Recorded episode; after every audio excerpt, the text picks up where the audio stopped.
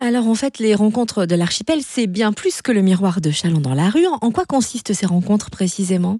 Bah, Effectivement, c'est pas l'idée, c'est pas de faire un mini festival euh, à l'automne, c'est plutôt de faire une sorte de fenêtre ouverte sur notre activité à l'année.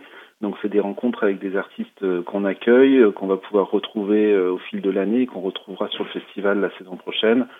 C'est aussi le lancement du sous-titre de la prochaine édition. Depuis trois ans maintenant, il y a un sous-titre à l'édition de Chalon dans la rue qui est travaillé toute l'année par un artiste euh, qu'on invite. Et là, ça sera la première rencontre avec cet artiste dont je vais taire le nom parce que j'aimerais euh, plutôt que tout le monde vienne pour le découvrir les 8 et 9. Et est-ce qu'on peut avoir quelques temps forts du programme néanmoins?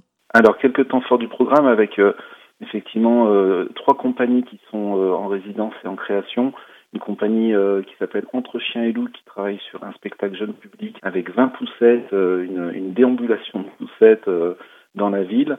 On a le collectif Random qui travaille aussi sur une forme d'ambulatoire euh, qui traite euh, elle aussi de l'enfance au travers d'une sorte de, parcours initiatique euh, à la recherche d'un enfant qui a fugué.